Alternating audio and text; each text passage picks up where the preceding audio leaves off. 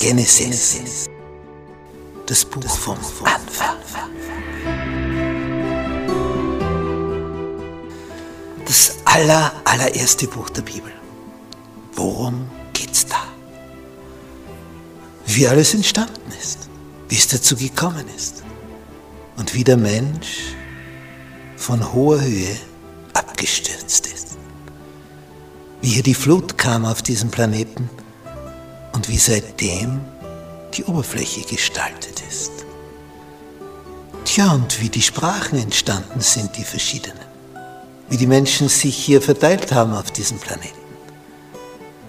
Und wie Gott mit einem anfängt, um ein besonderes Volk zu gründen. Erstes Buch Mose. Komm mit auf diese Entdeckungsreise.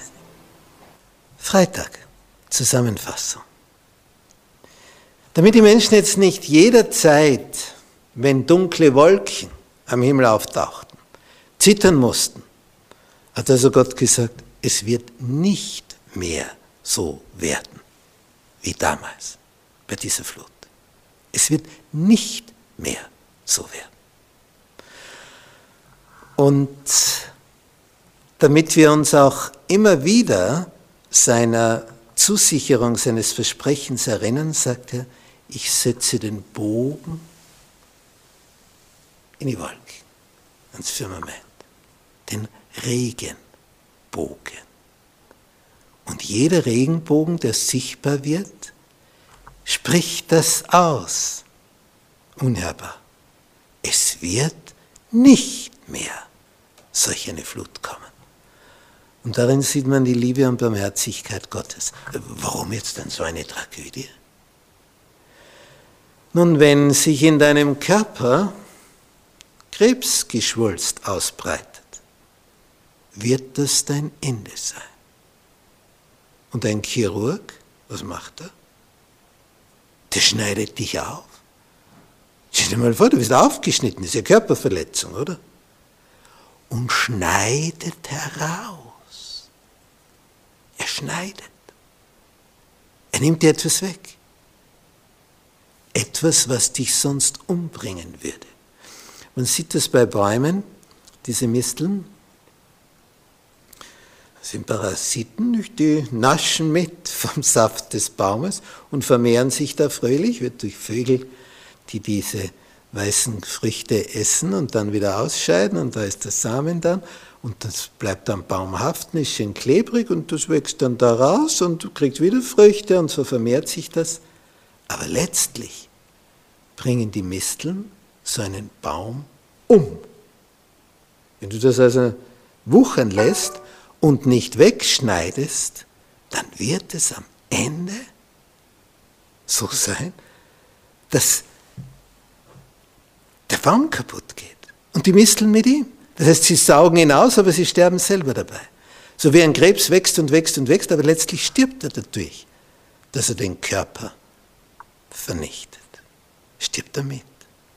Und so läuft das auf unserem Planeten.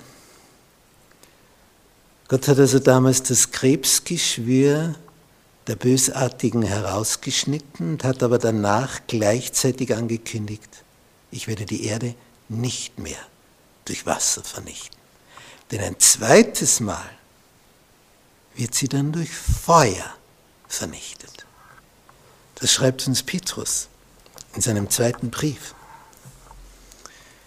Er hat also hier Informationen bekommen von besonderer Art und in Kapitel 3 und da heißt es in Vers 7, die jetzigen Himmel aber und die Erde werden durch dasselbe Wort aufgespart und für das Feuer bewahrt, bis zum Tag des Gerichts und des Verderbens des gottlosen Menschen. Vers 10, es wird aber der Tag des Herrn kommen wie ein Dieb in der Nacht.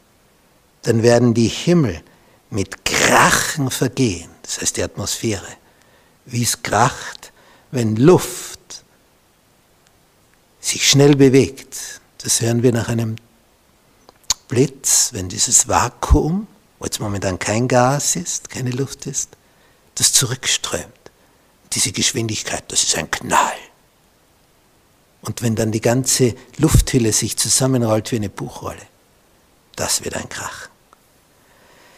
Die Elemente aber werden sich vor Hitze auflösen, nämlich geht dann vom festen in den flüssigen Aggregatzustand über und dann in den gasförmigen,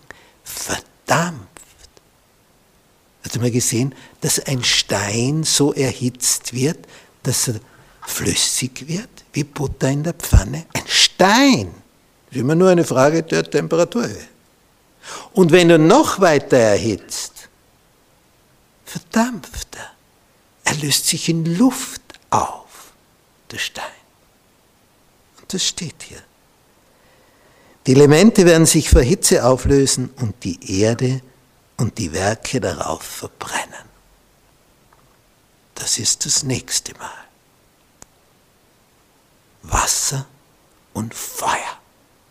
Mit diesen zwei Elementen wird diese Erde zweimal